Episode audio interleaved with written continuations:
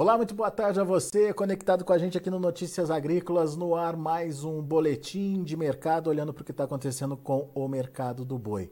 Comigo hoje está o meu amigo Caio Junqueira, analista de mercado lá da Cross Investimentos. O Caio vai ajudar a gente a entender um pouquinho mais da dinâmica de negociação dessa semana.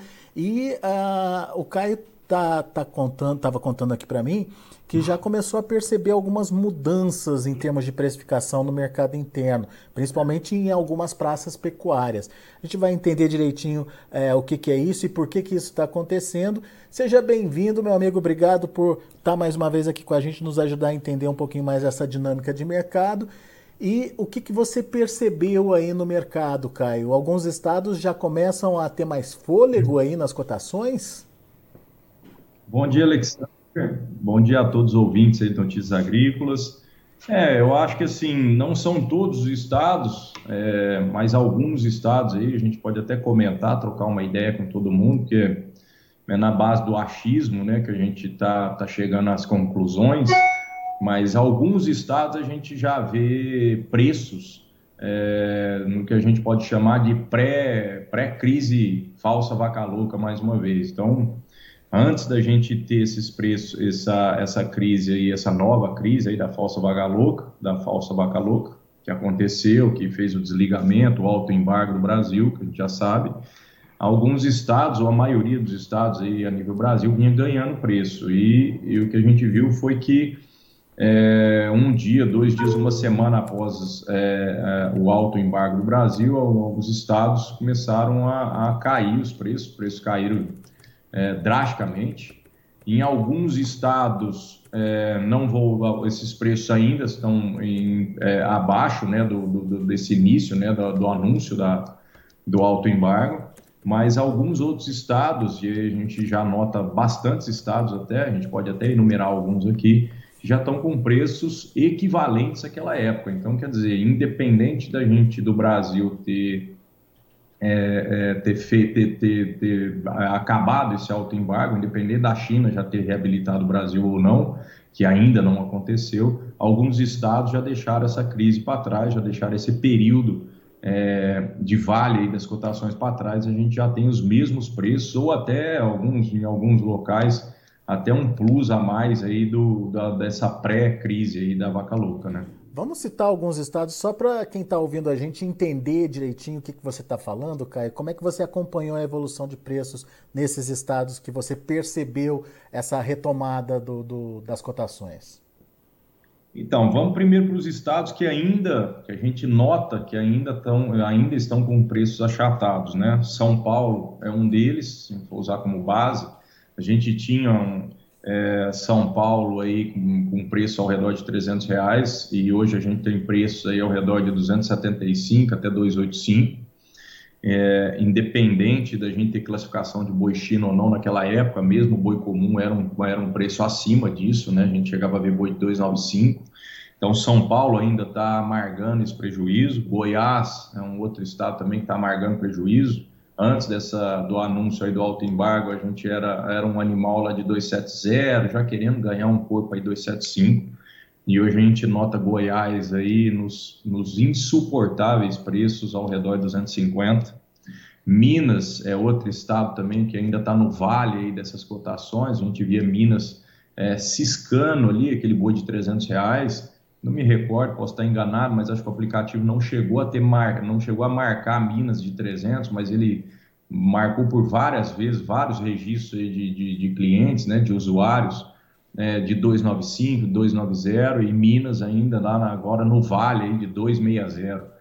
Então esses estados ainda nota né, um achatamento no preço, os pecuaristas ainda amargam ainda um, um, um, o prejuízo ou a falta dessa dessa retomada de preço. É, estados que já têm aí uma retomada de preço, é, que a gente já nota facilmente, essa semana o aplicativo AgroBrasil imundou aí o timeline de bastante cliente realizando o registro, né, faz a venda com a indústria e depois vem até o Regi, vem até o aplicativo AgroBrasil para compartilhar informação, para fazer essa malha de informação que acho que é tão importante para todo mundo.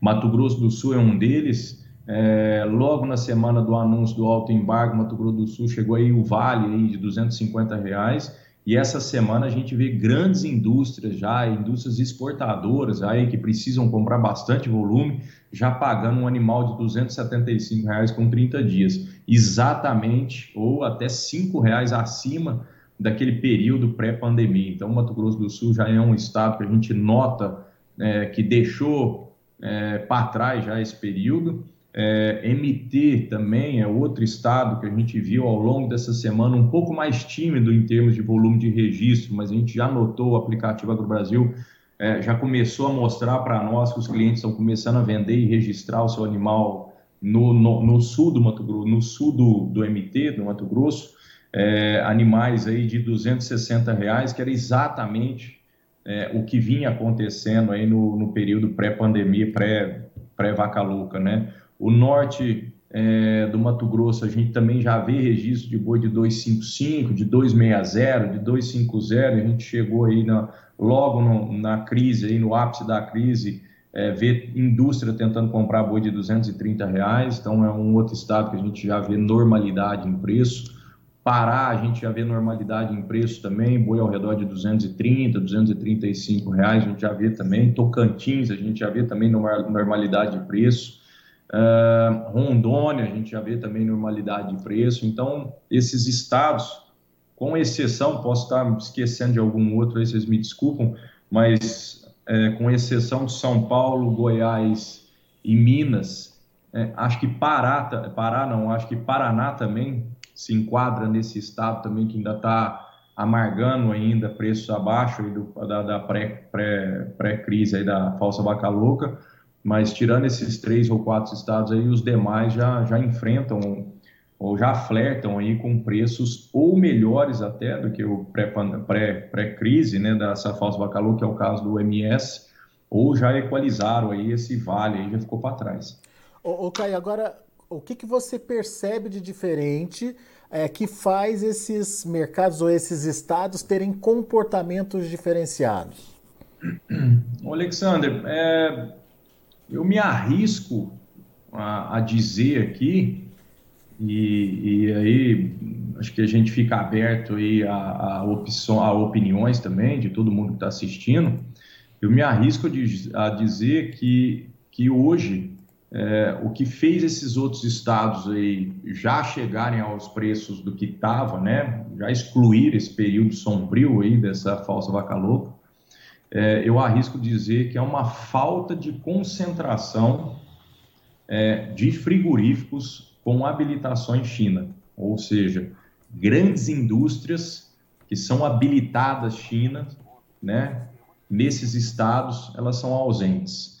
Então, eu acho que, que acho que isso que é o principal. O caso do Mato Grosso do Sul, para mim, é muito claro a gente tem três ou quatro frigoríficos habilitados a, a, a exportar para a China, no estado do, do, Mato Grosso do Sul, e nenhum desses três frigoríficos, nenhum desses três ou quatro indústrias aí são indústrias aí com capacidade de abate muito superior a mil cabeças dias. Então, é muito diferente, por exemplo, você está dentro do estado de São Paulo, com uma única indústria aqui, que se ela fizer dois turnos, ela abate quase 3 mil boi por dia. Então, eu acho que da mesma forma é, que as habilitações China, é, quando, quando se tem mercado comum, mercado é, flat, né, mercado normal para se exportar, da mesma forma que a concentração dessas indústrias, dessas grandes indústrias né, habilitadas China, puxam o preço para cima, né, porque elas têm uma necessidade, uma fome muito maior para comer, é, é, o contrário está acontecendo agora. Então, é, Hoje, os estados que têm essa concentração ou mais indústrias ou têm uma capacidade de abate é, direcionada à China muito maior, é, esses estados ainda sofrem com preço, porque essas indústrias estão com férias coletivas, essas indústrias estão abatendo duas, três vezes na semana, então o volume de abate delas diminuiu demais, a procura delas em cima desse boi não existe o, o, o, pecuarista que já se organiza, que já se prepara para oferecer é, esse tipo de mercadoria também, ele é um pecuarista que se retrai também, então ele não entrega essa mercadoria. Então você tem essa briga, é, é, briga de braço aí, de força que acontece. é, que nesses estados que não tem tanta indústria habilitada à China, esses estados precisam tocar a vida, essas indústrias, para elas, nada, nada, nada interferiu. E no caso do Mato Grosso do Sul, são indústrias pequenas, né, e nos outros estados também, algumas bem pequenas, que não fazem muita diferença no volume comprado ali do dia a dia. Então, eu acho que isso aí, no final das contas, acabou beneficiando alguns estados, nesse caso agora, é, onde tem pouca indústria habilitada à China. Muito bem, então, é, pelo que eu entendi, a falta da demanda é, chinesa puxando aí o mercado está evitando que, que esses é, estados se recuperem. São Paulo, Goiás, Minas Gerais, você citou também o Paraná. Agora, tem demanda nova que justifique essa, essa retomada dos preços pré-vaca louca nessas, nesses outros estados, Caio? A demanda está melhorando, por, a demanda por carne? Olha, Alexandre, a gente tem que, a gente tem que lembrar que 40, é, 60%, 65% ainda é uma demanda interna, né? Eu acho que o grande filão, o grande pedaço, o grande cliente de todas as indústrias é, ainda é o próprio Brasil. Então, o Brasil sempre vai ser, a gente consome tudo que a gente produz aqui, a gente consome entre 60% e 65%, então a gente é realmente o grande cliente daqui. É óbvio que você tem uma composição do preço da arroba quando você tem os, os mercados que você atinge é, melhores preços, né? Que é o caso da China, é o caso dos Estados Unidos. Aí quanto mais volume você tira, você mexe nessa composição do preço da arroba. É óbvio que isso sempre ajuda, mas o grande filão ainda é o Brasil, né? O grande cliente de todas as indústrias ainda é o Brasil. Então, a indústria precisa tocar a vida, né? Uma indústria hoje, uma indústria que abate aí mil, mil e quinhentos boi, ela emprega aí 300, 400 pessoas diretas. Então, ela não pode ficar sem produzir nada naquela, naquela, naquela unidade, né? Então, ela, ela precisa se organizar, ela precisa dar os, os pulos dela, alinhar outras linhas de, é, de entrega de carne, reativar clientes antigos. Então, é, eu acho que é esse movimento que a gente está vendo agora. É um movimento onde o pecuarista ele consegue retrair um pouco mais a oferta, porque ele tem uma situação de pastagem é, como a gente não via há tempos, né? É, há anos a gente não viu uma situação de pastagem por conta, desse, conta dessa chuva abençoada que a gente está tendo em 2023. Então, o pecuarista ele consegue também dibrar um pouco mais né, essa situação de ter a eminência de estar sendo que eu tendo que sempre ofertar o boi dele, que é o caso quando a gente entra no período seco ou de confinamento, né? Então, é uma situação que, que, que ajuda também nessa composição de preço, nessa retomada de preço, né? Legal. Agora, como é que está o comportamento da carne, do preço da carne? É, ela está se sustentando, Caio? Então, Alexandre, eu estava até olhando aqui no aplicativo, o AgroBrasil ele solta né, um, uma composição de preço aqui do atacado e nós tivemos uma alta expressiva aí no começo de março. A gente chegou a ter 80 centavos de alta no boi casado, o boi casado chegou aí a 18,80. Isso foi exatamente no dia 9 de março. Né? Ele, veio com, ele veio compondo, ele veio tendo algumas outras altas aí na virada do mês e, e, logo aí na primeira semana de março ele deu essa alta aí, essa alta bem expressiva que encostou ao atacado, o boi casado quase a 19 reais. A gente tem um movimento sazonal, que é a entrada de, de, de, salário, né? Então você tem uma procura um pouco mais eminente, você pega as pequenas indústrias se movimentando mais para atender essa recomposição de atacado, isso acontece toda virada de mês, esse mês não foi diferente. O, o alerta fica é, justamente que de agora para frente a tendência é perder um pouco desse ímpeto do consumo. O aplicativo já mostrou na cotação aí do dia 14 um recuo já de 30 centavos, então nós já estamos levando em consideração um boi casado de 18,50 e, e não, me, não me surpreende a semana que vem, ao longo da semana que vem, a gente ter mais um pouco aí de recuo. Então, mas por causa. É, isso é... que eu ia perguntar, mas por causa da segunda quinzena, então, Caio.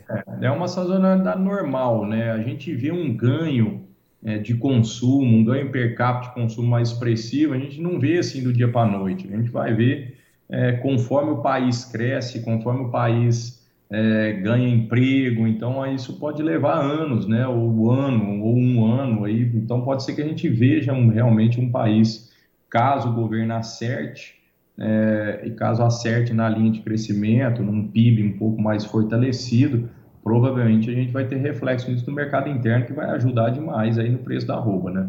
Agora, e para nós, Caio, meros mortais, consumidores de carne, é, é, como é que está o varejo? Ele está, ele tá, é, digamos, mais acessível ao consumidor? O Alexandre, a gente acompanha muito pouco o varejo, sabe? Até uma linha aí que a gente está tentando achar aí um, uma, uma inteligência dentro do aplicativo que nos dê esses dados, mas é, a gente acompanha muito pouco. Então, o que a gente vê, o que a gente é, o que eu vou falar agora é o que a gente escuta falar, mais ou menos na boca maior aí, é que o, parece que a carne realmente caiu um pouco, mas é, a grande margem ainda fica dentro do varejo, né? não fica ali na parte da indústria que repassa. Né? Então, o varejo ainda demora a recuar preço, parece que carne ainda não é tão barata, apesar de estar um pouco mais barato do que da virada do ano. É, não é aquela coisa de estímulo ao consumo, né? As promoções vêm, ajudam, mas depois o preço é, volta ao normal, né? E sem, sem estimular o consumo constante aí do, do consumidor, né, Caio? Exatamente. Muito bom. Meu amigo, mais uma vez obrigado pela participação aqui conosco, sempre trazendo informações importantes é, e pro, provocando debate aqui. Eu acho que é isso que é o mais importante, né? Conta pra gente como é que tá a situação aí na sua região, melhorou o preço, voltou aos patamares anteriores aí à crise da, da vaca louca típica aqui no Brasil. É, tá tendo dificuldade de, de colocar o seu animal aí nas escalas, enfim, o que, que você está vivendo aí? Conta pra gente. E Caio, ah, o que tiver de novidade vai avisando a gente. O que, que você percebe aí de diferente no aplicativo AgroBrasil, conta pra gente também.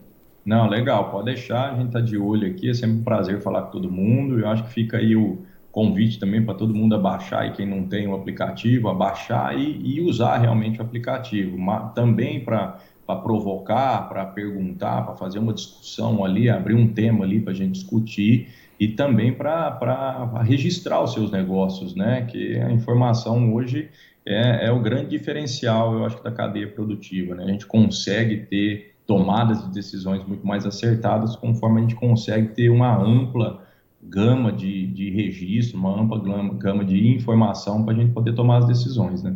Boa, Caio. Obrigado, meu amigo. Um abraço para você. Até a próxima. Obrigado a todos. Uma boa tarde. Tá aí Caio Junqueira Cross Investimentos aqui com a gente no Notícias Agrícolas, trazendo uma boa notícia: o restabelecimento das cotações a patamares antes uh, da crise ou do, do caso é, de vaca louca típica lá no Pará. Obviamente que não é uma situação generalizada, é, mas grandes estados ou importantes estados pecuários já começam a ter essa cotação retomada. Ele citou Mato Grosso do Sul, Mato Grosso, Tocantins, Rondônia, Pará, todos os estados aí que já tem níveis de preços para arroba, é, níveis compatíveis com aqueles praticados antes do caso atípico de vaca louca aqui no Brasil. Mas o Caio citou também São Paulo, Goiás e Minas Gerais como referências negativas. Esses estados não estão conseguindo aí restabelecer esse patamar é, pré-vaca louca e a explicação muito plausível é por conta da concentração de frigoríficos é, que trabalham com exportação para a China. Ou seja, sem a demanda desses frigoríficos, fica difícil você conseguir é, aumentar o preço da arroba nesses estados. A gente tem aí os números de andamento do mercado futuro também. Vamos ver como é que estão os negócios lá na B3, lá em São Paulo. Uh, março 283,95, março já perdendo a referência, queda de 0,02%. Abril R$ 295,25, esse sim é referência, 0,66% de alta. O maio, 293 reais, também subindo 0,26%. E o junho, olha só, subindo bem, 2,04% a 293 reais. Indicador CPEA fechou ontem a R$ 278,90, com uma alta de 1,03%. Indicador que mede é, a cotação média aqui no estado de São Paulo. É isso, a gente vai ficando por aqui. Agradeço a sua atenção e audiência. Daqui a pouquinho tem outras informações e mais destaques no Notícias Agrícolas.